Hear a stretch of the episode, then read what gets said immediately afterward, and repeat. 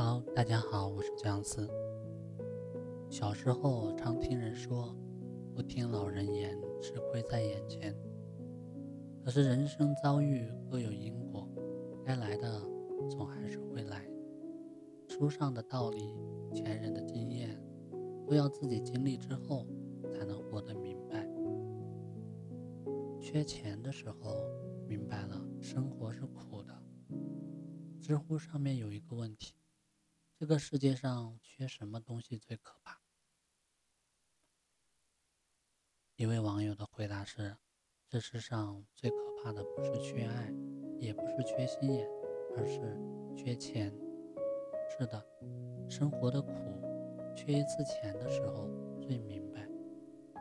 前年有这样一条令人心酸的新闻：一个女子赶公交车上班。跑着跑着摔倒在地上，他爬起来的时候，路都走不稳了。可司机师傅看到后停下来，把他扶上车，发现他脸色发红，人也不太清醒，还流着眼泪，于是劝他别去上班了，回家休息吧。可女子摇摇头，说什么呢都不肯听。无奈之下。师傅只好报警求助，女子这才说出实情：如果今天上班迟到，就要被扣掉三百块钱的全勤奖。当然可以请假，可是她舍不得。三百块钱对有的人来说只不过是一顿饭钱，但对有些人来说却是一笔救命钱。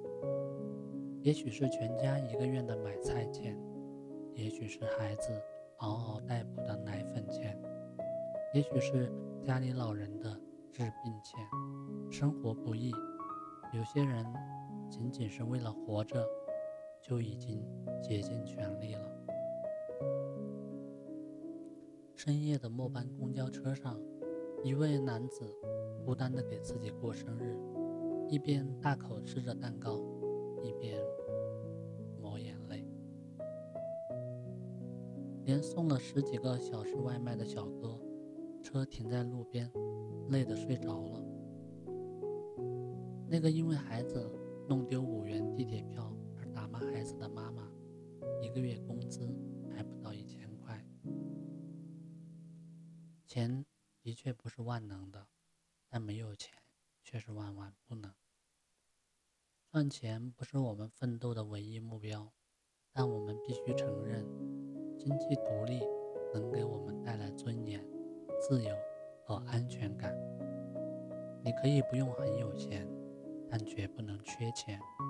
所以，没事少矫情，有空多赚钱。也希望你不用经历生活的苦，也能明白幸福的甜。低谷时，明白了人心有真有假。杨绛先生说过这样一句话：“唯有身处卑微，才最有机缘看到世态人情的真相。不管你承不承认，越是在低谷的时候，越能看清人性真假。”前段时间电视剧《流金岁月》里面，朱锁锁和蒋南孙就是一对在困境中。相互扶持的姐妹。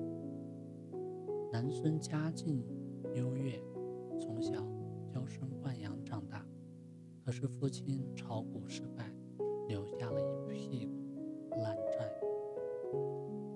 男友张安仁闻讯以后避之不及，迅速撇清了两个人的关系。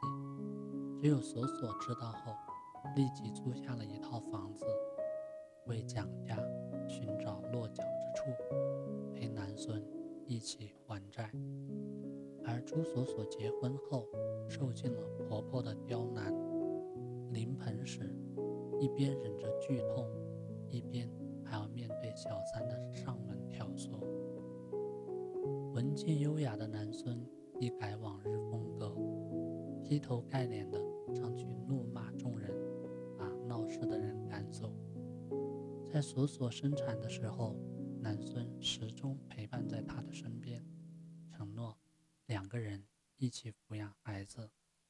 他们之间的友谊，就像南孙所说的那样：“我成功，他不嫉妒；我萎靡，他不轻视。”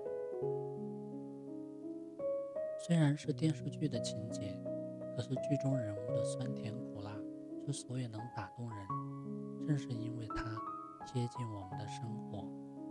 最坚韧、最感人的是人性，最经不起考验的也是人性。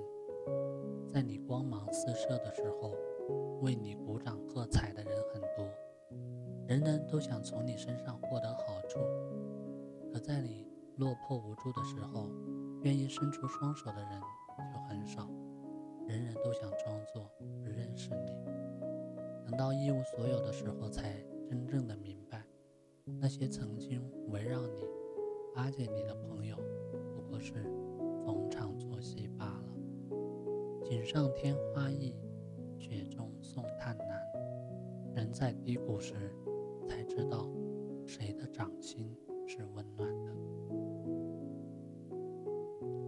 后悔时，明白了，没人该为你的选择买。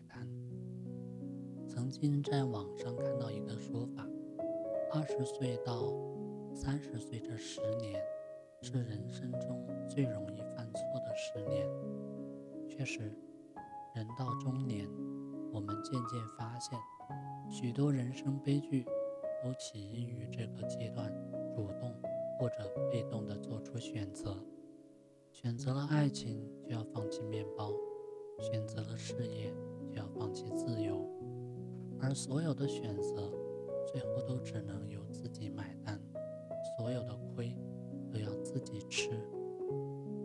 在《东京女子图鉴》中，女主角小林不甘平凡，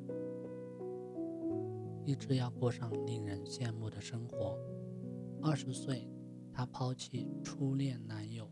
来到大城市，在经历结交富二代、成为已婚老板的情人后，终于拥有了自己想要的荣华富贵。可是外表的光鲜亮丽掩盖不了内心的空虚。他以分手为要挟，让老板离婚。可是事业有成的男子怎么会肯呢？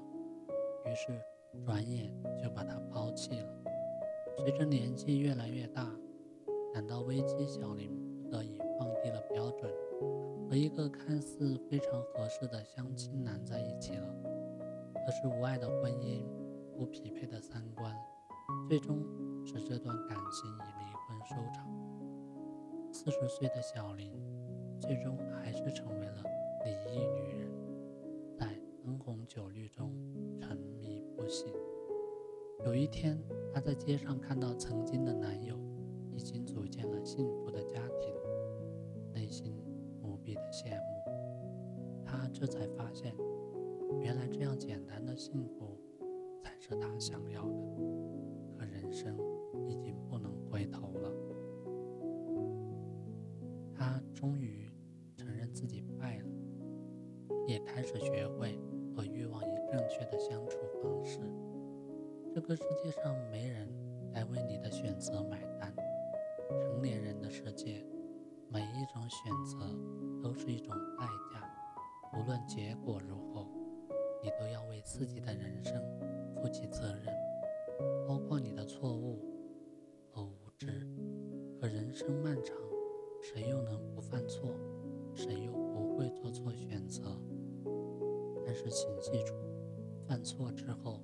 一定要成长，人无完人，唯有不断进步，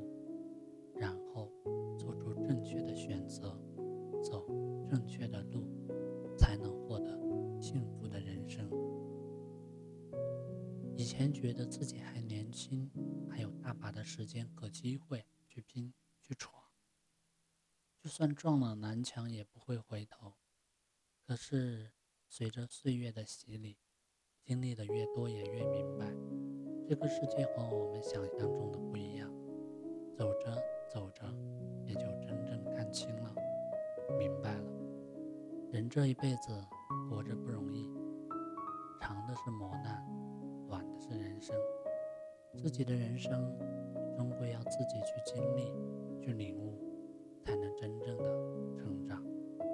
能把人生看得通透，也就接纳了苦难无常。那些打不倒我们的，终将使我们。